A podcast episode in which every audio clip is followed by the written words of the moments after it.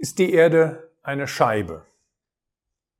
Es gibt heutzutage eine Bewegung, die sogenannte Flat Earth Bewegung, die geht davon aus, dass die Erde eine Scheibe ist. Und es gibt auch mittlerweile Gläubige, die diesem Kult verfallen sind. Gibt es Hinweise in der Bibel dafür, dass die Erde eine Scheibe ist? Will mal einen Vers lesen aus Sacharja 9, Vers 10. Und er wird Frieden reden zu den Nationen und seine Herrschaft wird sein von Meer zu Meer und vom Strom bis an die Enden der Erde. Aha, da haben wir den Ausdruck an die Enden der Erde. Heißt das, dass die Erde tatsächlich eine Scheibe ist? Wir werden gleich sehen, was die Antwort ist. Aber davon geht die Flat Earth Bewegung aus. Sie geht davon aus, dass es einen Erdball nicht gibt und dass wir alle auf einer Scheibe leben. Und der Rand dieser Scheibe, die soll dann durch die Eiswand der Antarktis begrenzt sein. Das ist nötig, damit das Wasser der Ozeane nicht abfließen kann. Der Nordpol, die Arktis, liegt dann in der Mitte dieser Scheibe und die Kontinente sind drumherum angeordnet. Oben drüber spannt sich der Himmel wie so eine Art Halbkugel und daran wandert dann die Sonne hin und her und beleuchtet stets einen kleinen Teil und immer einen anderen Teil der Erdfläche. Damit wird dann erklärt, dass man eben nicht die Sonne überall gleich viel sieht. Was viele Flat Earther eint, das ist der Stolz, nicht an das glauben zu müssen, was im Mainstream verbreitet wird. Manchmal sollen sogar religiöse Überzeugungen vorliegen. Äh, das kann sicherlich mal sein. Aber noch einmal, ich bin nicht davon überzeugt, dass die Bibel tatsächlich eine flache ähm, Scheibe lehrt. Denn der Glaube an sich ist nicht neu. Schon in Mesopotamien und im frühen Griechenland, um nur mal zwei Beispiele zu nennen, glaubte man an so etwas. Und lange Zeit war es eine Tatsache, dass die Menschen im dunklen Mittelalter an eine flache Erde glauben mussten. Eine kugelartige Erde würde natürlich nicht zu dem ähm, Verständnis des Mittelalters passen, so wie man sich das Mittelalter immer wieder vorgestellt hat. Aber mittlerweile geht die moderne Forschung davon aus, dass das gar nicht der Fall gewesen ist, dass man auch im Mittelalter davon überzeugt war, dass die Erde kugelartig war. So, die meisten Flat Earther finden eine Bestätigung für ihre Theorie bei YouTube. Denn da gibt es immer wieder, manchmal sogar sehr überzeugende Videos, die beweisen sollen, dass die Erde flach ist. Aber auch das überzeugendste Video, das sehr geschickt gedreht wurde, darf nicht darüber hinwegtäuschen, dass es für die flache Erde nicht einen einzigen Beweis gibt. Und trotzdem zeigen Umfragen, dass heute jeder sechste Amerikaner sich nicht sicher ist, ob die Erde eine Kugelgestalt hat. Und drei Prozent der Engländer. Das heißt, in sehr modernen, in wissenschaftlich sehr hochstehenden Ländern gibt es eine riesige Menge an Menschen, die nicht mehr davon überzeugt sind, dass die Erde eine Kugel ist. Schon im 20. Jahrhundert 1956 genau, entstand die International Flat Earth Society. Die machen das sehr geschickt, die stellen auf ihrer Website immer wieder Fragen, die die ähm, Scheibenerde bestätigen sollen. Welche Motivation dahinter steht, ist nicht so ganz klar. Einige sind schnell mit einem Urteil fertig. Zum Beispiel Galileo.tv behauptet immer wieder, naja, das ist etwas, was ähm, religiöse Gründe hat, denn durch die kugelige Erde wird die Wahrheit aus der Bibel verschleiert. Was sie allerdings verschweigen, also was Galileo.tv verschweigt, ist, dass der augenblickliche äh, Vorsitzende der Flat Earth Bewegung ein Evolutionsbiologe ist. Es gibt also Evolutionsbiologen, die an eine flache Erde glauben. Es ist mir relativ egal, ob es jemand ist, der Evolutionsbiologe ist oder ob es jemand ist, ähm, der sich als christlich bezeichnet. Der Glaube an eine flache Erde ist einfach falsch. Ich werde gleich viele Beweise bringen, die ganz klar die kugelartige Gestalt der Erde belegen. Auch dass die Kirche im Mittelalter für die Flat Earth Theorie verantwortlich sein soll, ist nachweislich falsch und ich bringe nachher einen schönen Beweis, der das im Endeffekt zeigt. Was gibt es für wissenschaftliche Argumente für die Kugelgestalt der Erde?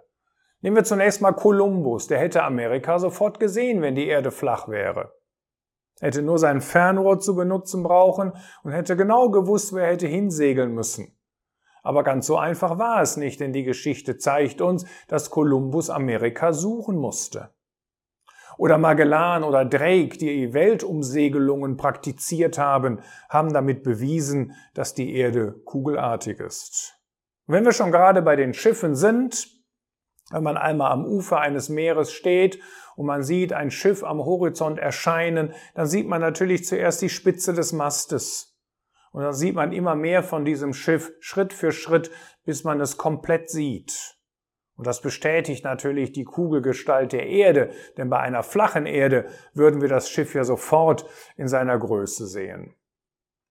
Wenn man mit dem Flugzeug unterwegs war, der weiß, dass Piloten in der Regel keine direkten geraden Strecken fliegen, sondern eine gebogene, eine, eine, eine, eine gekrümmte Bahn.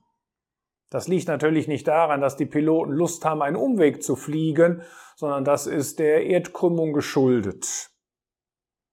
Was noch interessant ist, ist der Mond. Wenn ich zum Beispiel einen abnehmenden Mond beobachte, dann nimmt der von mir aus auf der, dann nimmt er auf der nördlichen Erdhalbkugel von der anderen Seite ab als auf der südlichen Erdhalbkugel, wie das die folgenden Bilder zeigen. Das wäre natürlich unmöglich, wenn die Erde flach ist.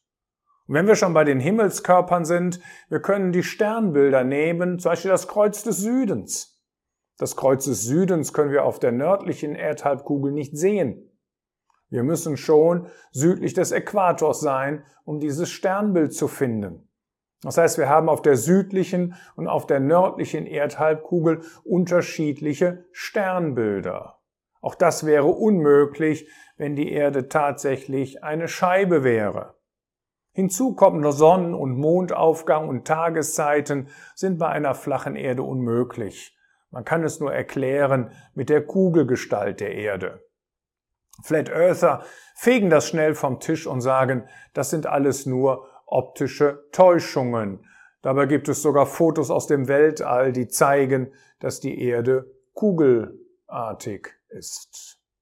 Wie ist das nun mit den Aussagen der Bibel? Es gibt also eine größere Menge an, an Stellen, wo die Rede ist von den Enden oder von den Ecken der Erde. Ich habe gerade schon eine von den Enden der Erde vorgelesen. Ich möchte noch eine zweite lesen. Äh, man könnte viele andere anführen, die vom Prinzip her immer das Gleiche sagen. In Jesaja 11 haben wir eine solche Stelle in Vers 12. Und er wird die zerstreuten Judas sammeln von den vier Enden der Erde. Nun dieses Wort, was dort für Enden benutzt wird, das heißt im, im, im Hebräisch, das hebräische Wort Kanaf, das kann auch Flügel oder Zipfel bedeuten. Also von den vier Flügeln, von den vier Zipfeln der Erde. Und das entsprechende griechische Wort, zum Beispiel in Offenbarung 20, Vers 8, wo davon die Rede ist, dass die Nationen verführt werden, die an den vier Ecken der Erde sind. Dieses Wort, das kann mit Winkel oder Einteilung wiedergegeben werden. Und ich könnte noch viele weitere Beispiele anführen. Ähm, einige dieser Stellen sind ja ähm, auf, ähm, auch auf, ähm, aufgelistet. Sie zeigen eigentlich alle das Gleiche, dass es hier gar nicht um die Gestalt unseres Himmelskörpers geht, sondern dass es sich mehr darauf bezieht, ähm, auf die vier unterschiedlichen Himmelsrichtungen, die wir haben.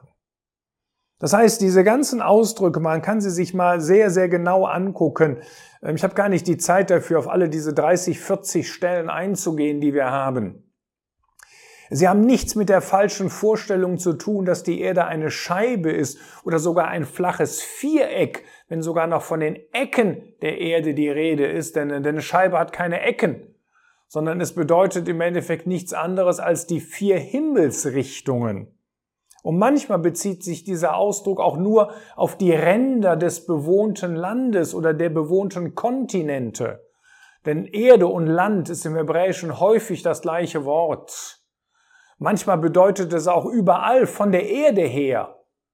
Es geht also mehr um eine Einteilung der Erde von mir aus in Koordinaten oder eben auch in Himmelsrichtungen, aber diese Stellen haben nichts und gar nichts damit zu tun, dass die Erde eine Scheibe sein soll. Das ist eine völlig falsche Interpretation. Im Gegenteil, im Neuen Testament ist schon mal die Rede davon, dass bei den einen Tag und bei den anderen Nacht sein wird, äh, wenn der Herr wiederkommen wird. Und das deckt sich überhaupt nicht mit einer flachen Erde, sondern ausschließlich mit der Kugelgestalt der Erde. Vertrat nun die Kirche im Mittelalter eine flache Erde? Die Antwort ist ganz klar nein. Fast alle frühen und mittelalterlichen Kirchengelehrten, die sich damals über die Form der Erde äußerten, sagten ausdrücklich, dass sie rund ist. Auch wenn es das große Problem damals gab mit dem Weltbild, ob wir ein geozentrisches Weltbild haben, das heißt, ob die Erde im Mittelpunkt steht oder die Sonne. Da lag die Kirche sicherlich zum Teil falsch, wenn sie von einem geozentrischen Weltbild ausging. Wurde aber nie darüber diskutiert, ob die Himmelskörper Kugelgestalt haben oder eben flach sind. Auch die Gegner bei Kolumbus haben sich nie darüber gestritten, ob die Erde kugelig ist, sondern man stritt sich nur über die Größe dieser Kugel. Das heißt, und, und die europäischen Herrscher des Mittelalters, die verwendeten in der Regel eine Kugel, manchmal auch eine goldene Kugel oder einen Reichsapfel, den sogenannten Globus cruciger, das heißt eine kreuztragende Weltkugel, um die Erde unter der Herrschaft Christi darzustellen. Die Münze, die ihr hier sehen könnt, die zeigt einen solchen Globus cruciger. Und das ist der ganz klare Beweis, dass man von der Kugelgestalt der Erde ausging. Es gibt also überhaupt keinen Hinweis dafür, dass diese falsche, ich sag mal, Ansicht über die Form der Erde, der, Erde, ähm, der Kirche oder der Bibel zuzuschreiben ist. Vielleicht zum Schluss noch ein ganz wichtiges Wort, was in der heutigen Zeit wohl sehr aktuell ist, aus dem zweiten Thessalonicher Brief. Da sagt der Apostel Paulus in Kapitel 2, Vers 3, lasst euch von niemand auf irgendeine Weise verführen. Und es gab damals schon Menschen, die wollten die Gläubigen verführen. Zum Teil durch sehr seltsame Auslegungen des Alten Testamentes. Das hätten wir hier, wenn man diese Stellen anführt und sagt, das ist ein Beweis für die flache Erde. Oder davon, dass sie sagten, sie hätten besondere Geistesoffenbarungen. Oder auch dadurch, dass gefälschte Briefe im Umlauf gewesen waren, nämlich die im Namen des Apostel Paulus geschrieben worden sein sollen, was er gar nicht getan hatte. Und solche falschen Belege gibt es heutzutage auch. Deswegen fallen eben auch so viele auf Internetquellen rein, weil sie gar nicht mehr in der Lage sind zu prüfen, stimmen sie oder stimmen sie nicht. Lasst euch von niemand auf irgendeine Weise verführen. Lasst uns an das glauben, was in der Bibel steht. Das ist die absolute Wahrheit. Das Wort Gottes verändert sich nicht. Es ist aktuell in jedem Jahrhundert in jeder Zeitepoche. Es ist das Wort Gottes. Das ist der Maßstab. Das ist die Messlatte für alles. Natürlich beantwortet die Bibel viele naturwissenschaftliche Fragen nicht. Und deswegen brauchen wir auch Naturwissenschaften, um bestimmte Abläufe auf der Erde und so weiter zu verstehen. Aber trotzdem, lasst euch nicht verführen von niemandem und auf keine Weise.